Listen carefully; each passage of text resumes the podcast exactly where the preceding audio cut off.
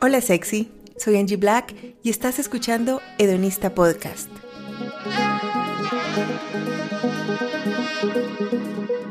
Aquí se habla de lo que nadie habla, sexo, amor, placer y relaciones. Hedonista Podcast es patrocinado por Hedonista Love y Hedonista Sex Shop. Visita ya www.hedonista.love. Compra ese juguete que siempre has querido y accede a cursos y talleres que cambiarán tu vida personal e íntima. En Hedonista Podcast usamos palabras explícitas. Si estás en compañía de menores, por favor, usa audífonos. Recuerda compartir este podcast y seguirme en mis redes sociales arroba hedonista.love. Y si mi contenido te ha servido para crecer como persona y quieres apoyarme, ve al enlace que encontrarás en la descripción de este episodio.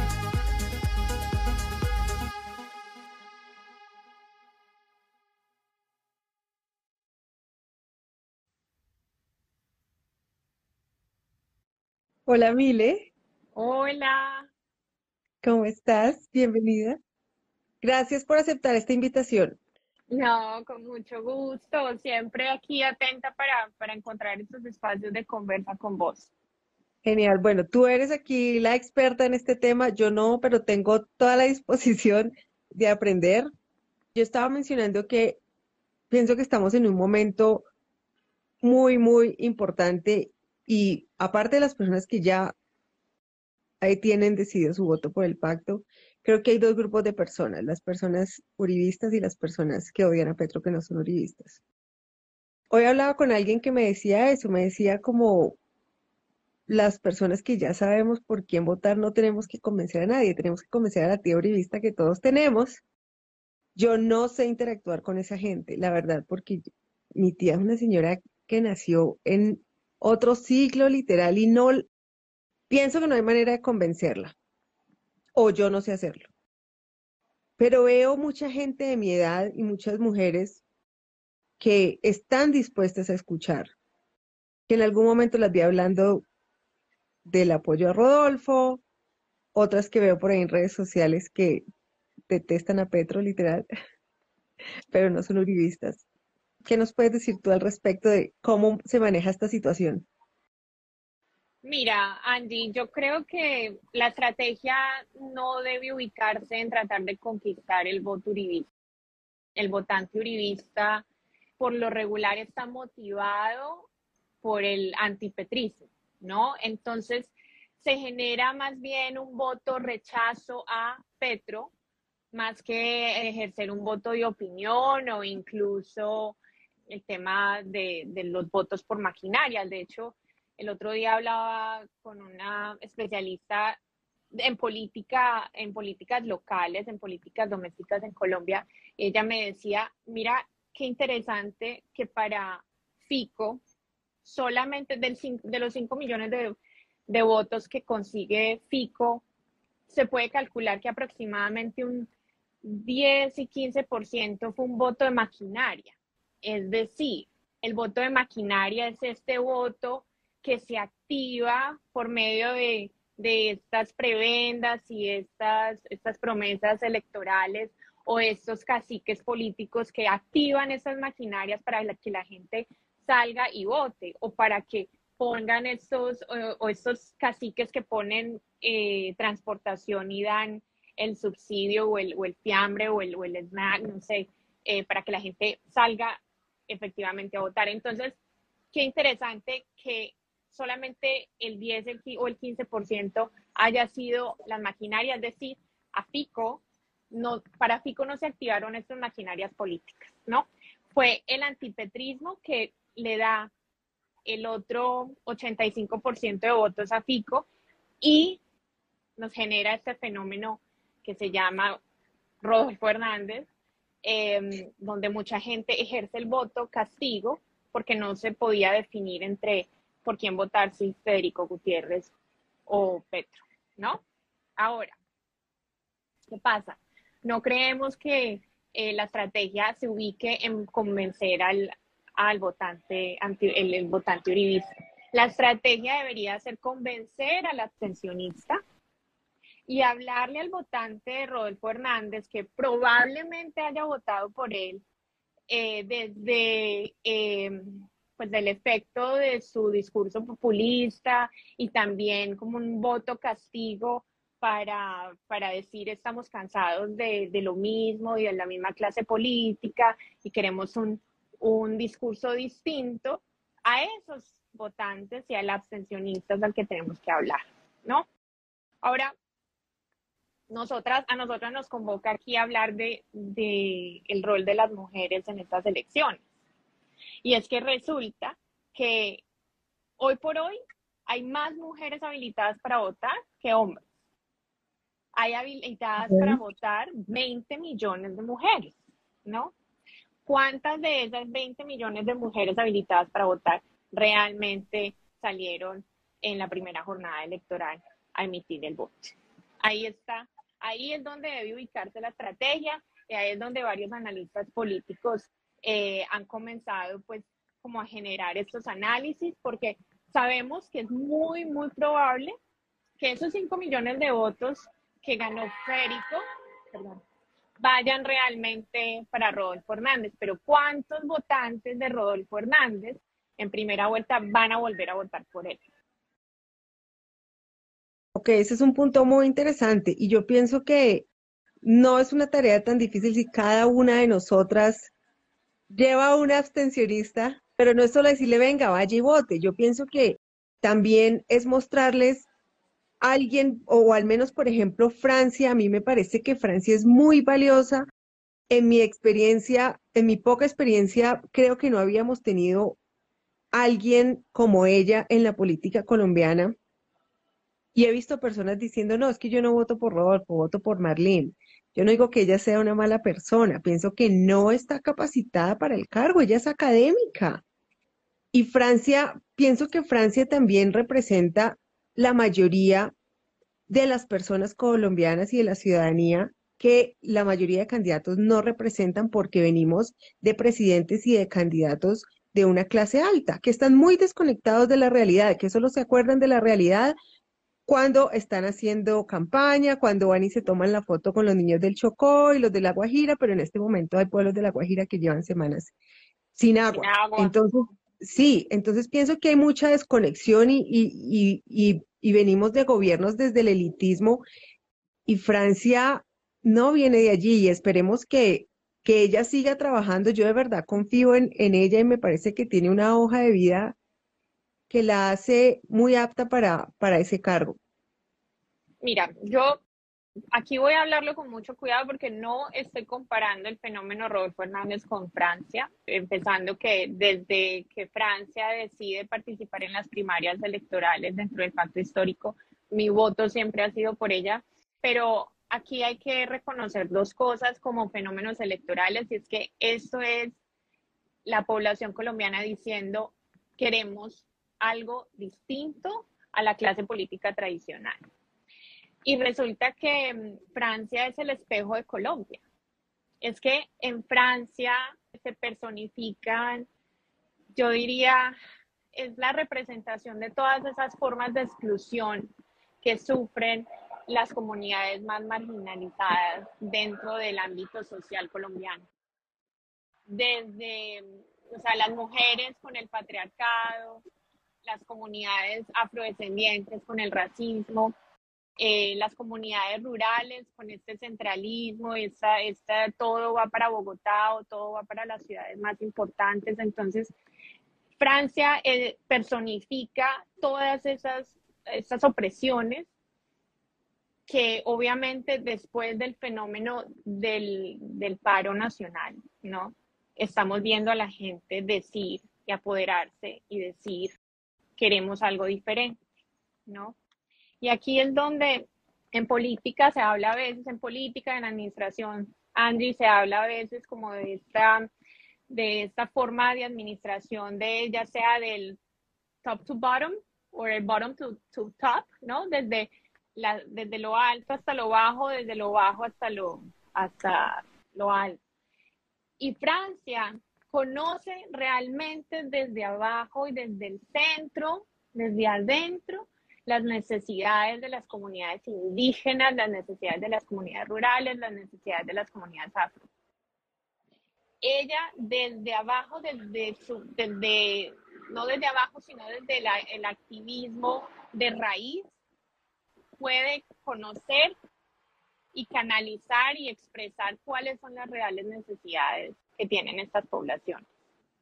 Francia es el reflejo de lo que necesita Colombia y lo que por fin eh, las protestas que se llevaron a cabo durante el paro nacional permitieron escuchar esa voz. A veces maldecimos que le damos voz a la, ok, le, no, las comunidades siempre han tenido voz, las comunidades siempre han trabajado eh, desde la ruralidad y desde sus, desde, desde sus centros sus necesidades.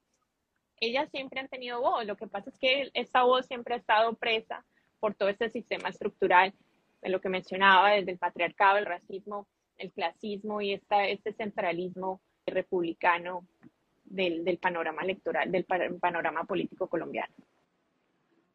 Yo, hablando de mi experiencia, debo decir que yo crecí, siempre viví en ciudades y desconocía lo que pasaba fuera de las ciudades. Bueno, así crecí, ya he ido aprendiendo y he ido conociendo y yo sí pienso que a las personas que tenemos acceso a las redes sociales, a tanta información, nos falta un poquito pensar en lo comunitario y pienso a veces que eso es un problema de nuestra cultura colombiana y es que somos muy individualistas o que, o que vemos las situaciones que tenemos locales, ¿no? La inseguridad que hay acá en Bogotá, ese tipo de cosas, y se nos olvida que más allá hay comunidades locales y hay comunidades discriminadas y hay, desplazados y desplazadas y hay muchísimas otras cosas que están sucediendo. Y yo por eso pienso que, que, el, que el voto, claro, además de consciente, debe ser comunitario y debe ser desde los ciudadanos y debe ser desde, ok, ¿qué, ¿qué me beneficia a mí, pero qué beneficia también a las personas que en la escala de privilegios están por debajo de nosotras, ¿no? Y de tantas mujeres, sabemos, por ejemplo, que aquí una mujer que tenga dinero tiene acceso al aborto, sí o sí, pues de manera privada y todo pero en, en el campo las mujeres que quieren abortar se mueren tratando de abortar, tienen que caminar tres días para llegar a un sitio para abortar. Son todas estas cosas que de verdad muchas veces desconocemos porque nadie, bueno, si hay gente hablando, pero esto no sale en las noticias, esto no, no sale en los grandes medios. Entonces yo pienso que es un momento bonito también para que nos veamos como ciudadanía, que creo que nos hace muchísima, muchísima falta. Sí, totalmente. Y, es la insistencia dentro de las corrientes feministas de centrarnos en lo colectivo, ¿no?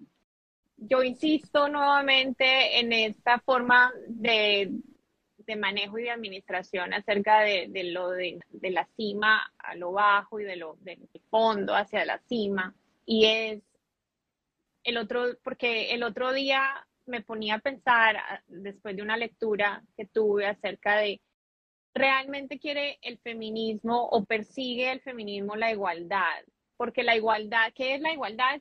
Que viene siendo como muy abstracto, ¿no? Muy, queremos realmente ocupar de forma paritaria eh, puestos en la sociedad. la igualdad es lineal. Exacto, muy lineal. Es poner a todo el mundo en la misma línea. Exacto, queremos la igualdad o queremos la equidad que pueda desmontar las estructuras de opresión que han mantenido a las mujeres rezagadas. Y entonces ahí es donde en este momento las mujeres hemos decidido que no se trata de hablar de, bueno, cuál es nuestra participación política, que bueno, que en Colombia estamos rajadas, que solamente 17% son diputadas, hemos, nada más tenemos 10% de alcaldesas realmente queremos estos puestos que no tienen como un mayor efecto en, las comunidades y en, en el desmonte de estas estructuras de opresión? ¿O vamos entonces a participar de esos movimientos que, generen engranajes democráticos, que muevan y remesen bueno, a, los legisladores y a los políticos actuales para que pongan atención real en estas políticas de equidad de género que necesitamos que se implementen. Y yo creo que ahí es donde hemos visto los fenómenos en Chile, porque es muy claro y, yo sé que a mucha gente no le gusta que uno compare eh, escenarios políticos porque son dos países distintos, con contextos diferentes. Sin embargo, el caso chileno con la elección de Boric puede ser muy comparable con el caso colombiano. También están viniendo de una conmoción social, salen varias, eh, el movimiento democrático impulsa unos cambios como la constituyente y vemos obviamente el impacto de las mujeres en la elección de, de Gabriel Boric. Ahora, ¿qué va a pasar en estas elecciones? Y solamente falta ver cómo el candidato Gustavo Petro al momento de eh, de finalizar pues el conteo del escrutinio de primera vuelta, lo primero que sale a hacer es el llamado a las mujeres para que salgan a votar en segunda vuelta, ¿no? Y ahí es donde somos clave, somos clave en seguir impulsando estos, esta gran explosión de fuerza para mover estos cambios y estos, estos cambios democráticos que se están viendo, estos cambios democráticos sociales que se están viendo actualmente. Sí, eso me parece, me parece importante. Claro, no podemos compararnos, pero sí pienso que, que hay ejemplos y que podemos mirar otras sociedades también, cómo han hecho otras cosas, ¿no? Claro, claro, claro. Es que, bueno, yo que soy estudiosa del tema feminista, eh, dentro del ámbito político, para mí es, es genial y es increíble ver cómo, cómo se movieron los engranajes para, para llevar a la izquierda al poder en, en Chile, como por ejemplo la elección de Biden y, y cómo se derrota a Donald Trump es gracias al voto de la mujer afrodescendiente en este país, ¿no? Y nuevamente, no es una mujer que haya ocupado y ostente un gran cargo electoral o político, es cómo cómo las mujeres afrodescendientes se organizaron para levantar el voto abstencionista y para hacer que la opresión del voto en comunidades más pobres y en estas comunidades eh, afrodescendientes que tenían, sufrían el, fenómeno de la opresión del voto por temas de, mm, llámale el, tema de, mm, ¿cómo se dice? Eh, personas con historial carcelario que no podían votar o que no se habían registrado porque pensaban que no podían votar y estos movimientos que se gestaron en estados predominantemente rojos republicanos donde las mujeres empezaron esta, esta gran, este gran movimiento democrático para levantar el fenómeno de la opresión del voto, hacer que las personas se registren para votar y así eh, darle la vuelta al, escenario político en estos estados tradicionalmente conservadores. Ese fue otro de los fenómenos muy, muy visibles eh, en el ámbito político y sucedió aquí en Estados Unidos con la elección de Biden derrotando a Donald Trump. Mile, yo he hablado con varias mujeres que literalmente odian a Petro. y yo quisiera de pronto que como esto es el tema de las mujeres y pienso que, que también la idea es como, como animar a que, a que entre nosotras consigamos más votos, quisiera saber tu opinión. Yo personalmente pienso que no se vota por, un, por una persona como tal, sino por un proyecto, por un plan de gobierno. Yo pienso que Petro ha cambiado con el tiempo y pienso que de, las, de todas las opciones que hay, es la que nos da una salida a esta cultura y, tantos años de, la derecha en el poder que ya de verdad nos está llevando cada vez pues a un peor lugar. Yo sé que tú en el pasado no eras fan de Petro tampoco. Pero ¿cómo llegas? Quisiera que si, si, nos quisieras compartir tu experiencia sería genial. ¿Cómo llegas a decidir votar por el pacto más allá de lo que eso fue Petro? Pensando desde, desde todo lo que hemos hablado, desde lo colectivo, desde todas las opciones y de por qué, de por qué debemos hacerlo, por qué no, por qué no sirve castigar a un hombre que nos cae mal por X o Y razón.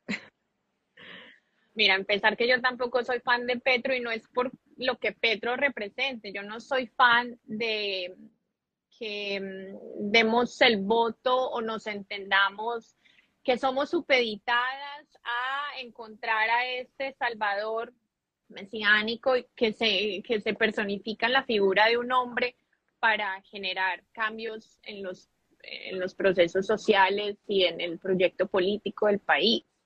Yo decido, yo camino desde mi militancia de centro izquierda, eh, primero en la defensa al, al proceso de paz y a entender que se necesitaban aliados estratégicos para que dentro del marco del proceso de paz se pudiese hacer la implementación de lo que se acordaba, de lo que o de lo que se acordó en La Habana. Entonces, mi defensa y mi causa siempre ha sido la implementación de los acuerdos.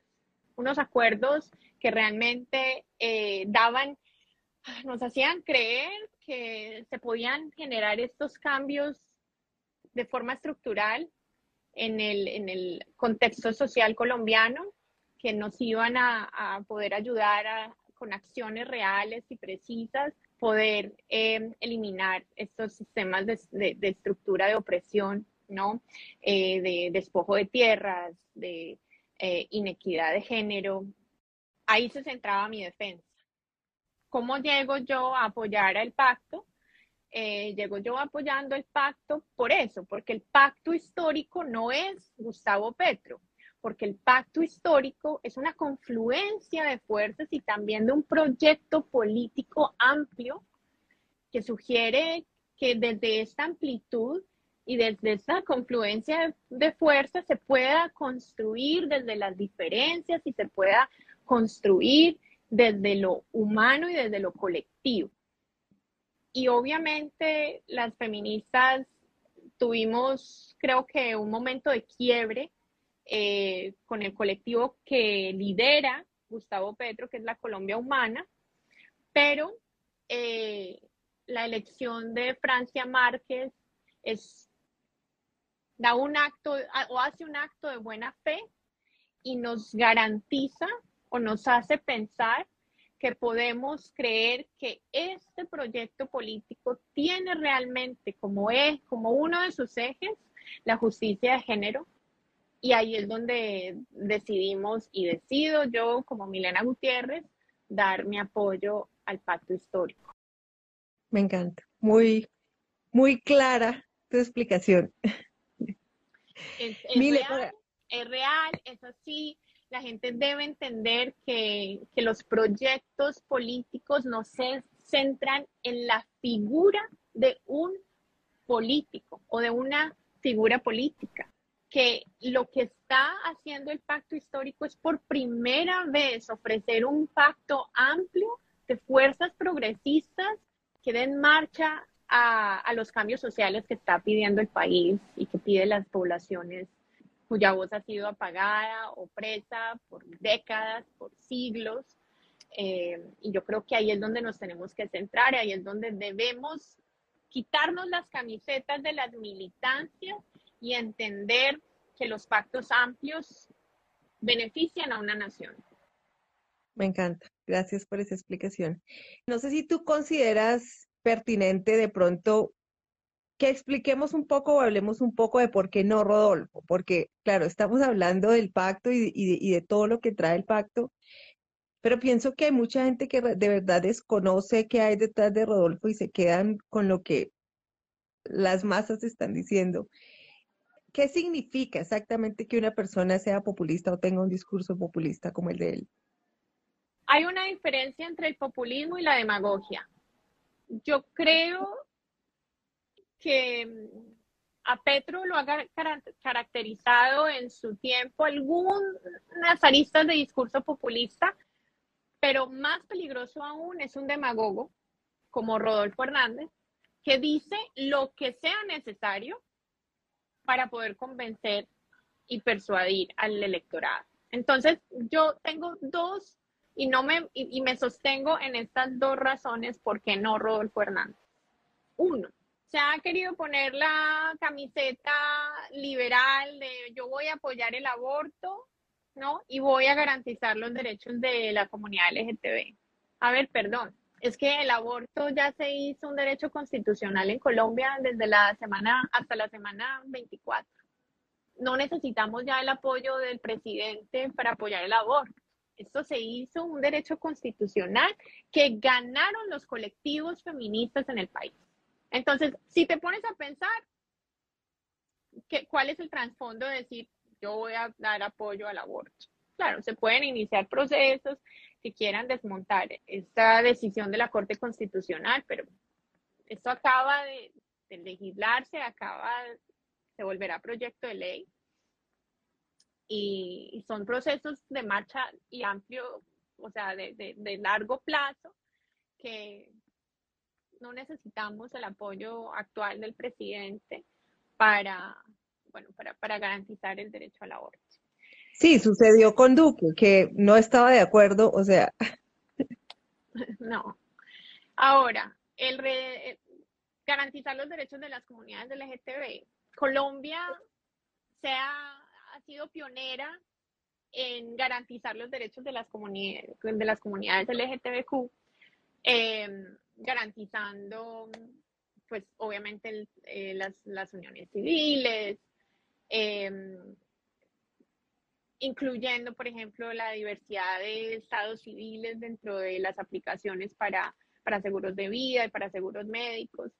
Estos son procesos que inician los colectivos y que inician las comunidades que realmente, pues, desde el Ejecutivo necesitaríamos un espaldarazo.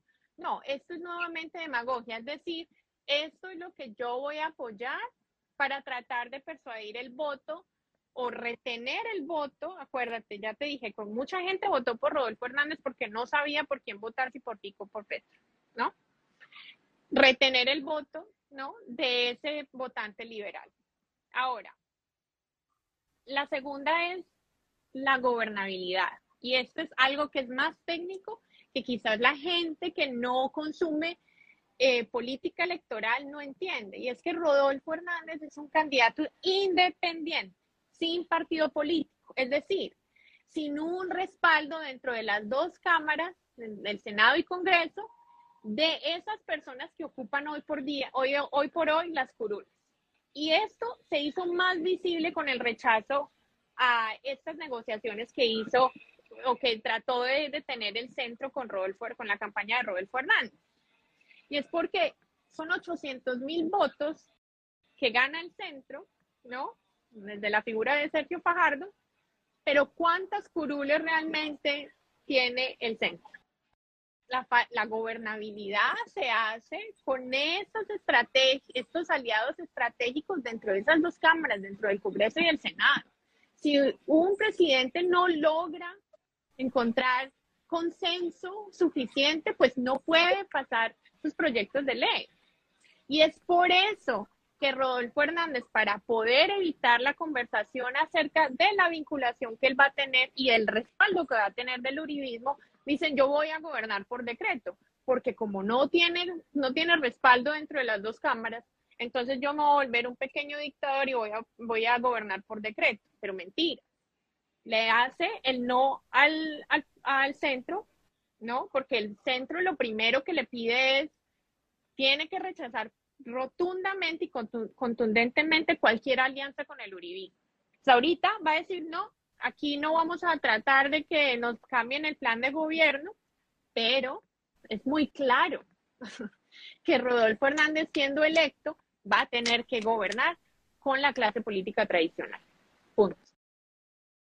Si usted, señor o señora joven, está cansado de la política tradicional y piensa que Rodolfo Hernández ofrece una alternativa diferente y hace un rechazo a, las formas tradicionales de hacer política que nos tienen jodidos en Colombia, pues sepa y entienda que Rodolfo Hernández va a tener que gobernar con esa clase tradicional política, si no, no tiene gobernabilidad. Muy, muy al punto tu explicación. Muchísimas gracias. Quisieras de pronto hablar de las preguntas que nos dejaron, que es más como del, del tema del, del plan de gobierno o lo dejamos en el tema de las mujeres? No, no, está bien. Yo trataré de responderlas pues desde, desde mis capacidades. Sí, la primera pregunta sobre las personas que están exiliadas, ¿qué garantías hay de, de poder volver al país? Mira, yo no sé de ningún proyecto o no sé que haya, que se haya incluido dentro de la agenda programática de Rodolfo Hernández, nada para la diáspora. Pero nosotros, como activistas de la diáspora, hemos siempre insistido y, reclamado que dentro de las agendas programáticas eh, presidenciales se incluya el trabajo con eh, la comunidad en el exterior, ¿no? Sé que Gustavo Petro tiene tres puntos, tiene tres puntos acerca del retorno y del trabajo con la diáspora. Entonces, dentro del retorno voluntario, tratar de ofrecer apoyo y oportunidades para que las personas puedan regresar. No explica a detalle cómo sería el apoyo, pero de pronto los dos puntos que desglosa después de este punto macro, que es como el impulso, el, impulso de creación de empresas con capitales repatriados, ¿no? Que sugiere que personas que estén viviendo en el exterior y quieran eh, hacer migrar estos, estos eh, recursos financieros e invertir nuevamente en el país, pues va a recibir unas garantías y unas excepciones diferentes. Y también eh, sugiere garantías para el retorno de esos cerebros fugados. Entonces, estas personas, científicos, profesionales que se han preparado en el país y que en el, exterior y que deciden quedarse trabajando en el exterior. Ese tema es muy complejo, ya lo intentó la, la administración de Santos y fue un desastre. La gente retornó, los cerebros fugados retornaron, te cuento, muchas personas retornaron bajo la promesa de trabajos, eh, de homologación rápida de títulos y realmente habían muchísimas quejas, personas que retornaron y, y, tuvieron que esperar entre seis y siete meses para el proceso de contratación, unos hablaban de un año, entonces imagínate retornar bajo la esperanza de que vas a tener, vas a ocupar un cargo, vas a poder desarrollarte profesionalmente y, aplicar lo aprendido y resulta que tienes que esperar entre siete y diez meses para poder conseguir trabajo. Entonces, dentro de los retornados, solamente sé de esta propuesta eh, del pacto histórico que yo creo que tenemos que seguir dándole eh, o exigiendo una conversación, una socialización de cómo se va a materializar este, este trato con los exiliados y el retorno. Ok, y la otra pregunta era acerca de la reforma tributaria que propone Gustavo Petro en su plan de gobierno, ¿es viable? Porque pues una reforma trae muchas implicaciones, ¿no? Yo no soy economista y la verdad eh, me cuesta un poco hablar del tema, pero Santos y Duque llevaron a cabo muchísimas reformas tributarias, ¿no? El país no aguanta una reforma tributaria más, sobre todo después de eh, después de una pandemia y los efectos catastróficos que ha tenido en la sociedad y en la economía colombiana. Ahora vemos eh, la inflación, ¿no? el, el, porcentaje, el índice de inflación que impacta la canasta básica de los hogares colombianos.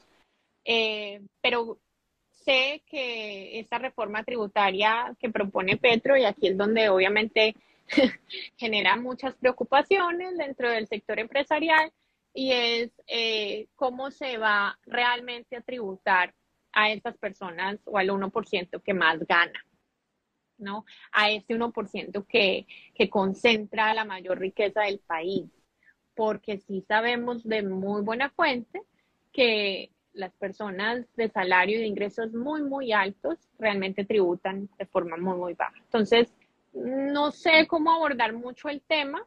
Eh, creo que una reforma tributaria que pueda abordar esta, eh, estos procesos de tributación para el 1% que más gana, pues eh, yo creo que es la forma, es lo que sugiere el pacto histórico. Em, no es solamente lo que sugiere el pacto histórico, lo viene proponiendo el movimiento progresista en el mundo, Bernie Sanders, Alexandria Ocasio Cortez aquí en, en Washington, entonces el tax the rich, baby. Bueno, es que, es que la verdad, si nos ponemos a ver los países más prósperos, tienen ese modelo de, economía, ¿no? Eso no es, no tiene nada de comunismo para la gente que dice que, que que Petro es comunista, eso no tiene nada de comunismo. Ese es el modelo de los países nórdicos. Yo que estuve allá hace tres meses y yo le preguntaba mucho a la gente y, y ellos me decían, claro, aquí pagas dependiendo de lo que ganas. Y hay gente y hay empresas grandísimas que llegan a pagar un 50, 60% en impuestos, pero es también la visión desde lo comunitario y desde lo colectivo que, que tienen en esos países, que es lo que nos falta a nosotros, ¿no? Entre más yo gano, más bien estamos todos y todas y mejor nos va a ir. Claro, claro. Yo voy a poner un ejemplo muy simple, quizás como más eh, práctico para que nos entiendan un poco.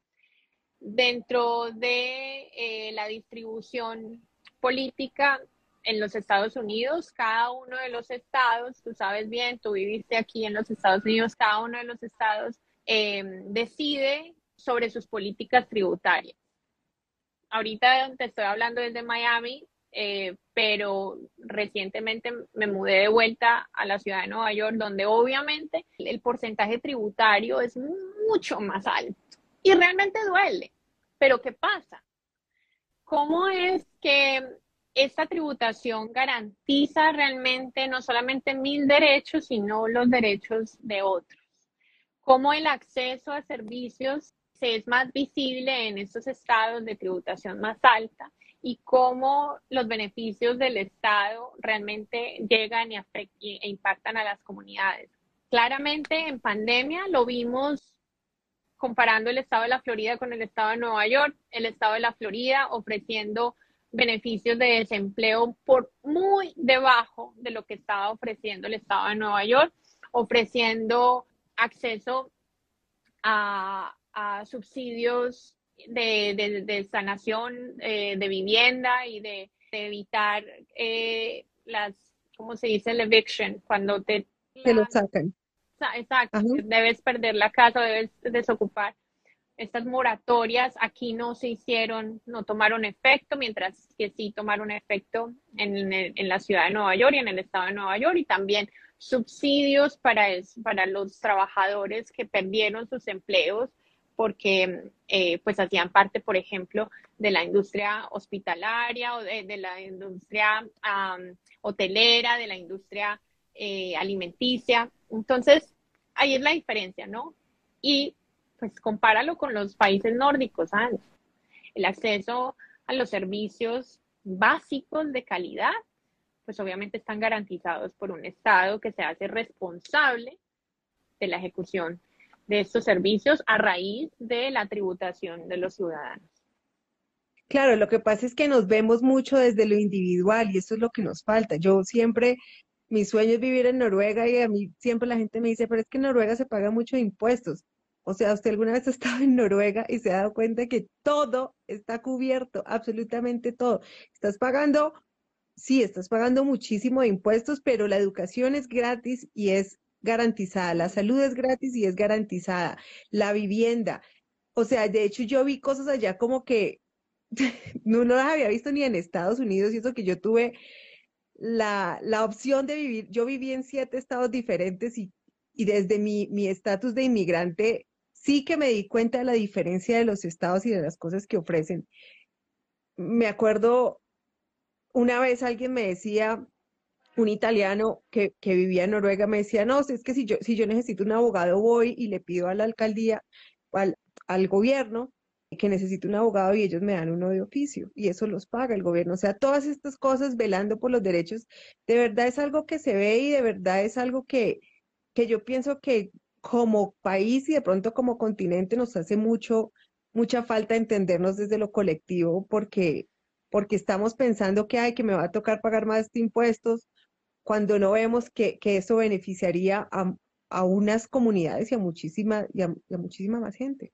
Angie, y no solamente el centrar lo colectivo, sino pensarnos como ciudadanos sujetos a derechos. Es que qué increíble que el ciudadano promedio colombiano no se sienta sujeto a un derecho de educación de calidad, un derecho de salud de calidad, simplemente, no sé, porque entiende y ha internalizado que la responsabilidad es individual, entonces yo debo ser responsable de los derechos y los servicios a los que pueda acceder. No, señor, señora, joven, usted paga impuestos. Cada vez que emite una compra, usted está pagando un impuesto al valor agregado. ¿Qué se hace con ese dinero? Piénsese en, en un ciudadano, una ciudadana sujeta a derechos para que entienda que derechos básicos como la educación y la salud, pues es eso, ¿no? son derechos básicos que deben ser otorgados no privilegios. estado de calidad, no son privilegios. Y eso es lo que eso se ha convertido acá en Colombia, privilegios. Claro, exacto.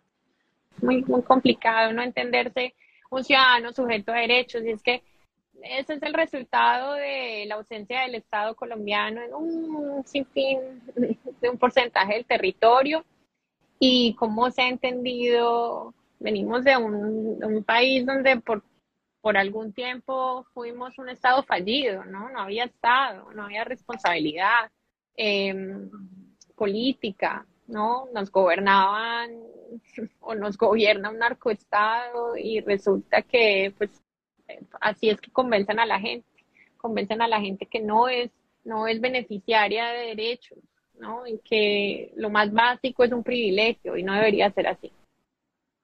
Es cierto. Mile, ¿Qué quieres decirnos para terminar? a buscar abstencionistas.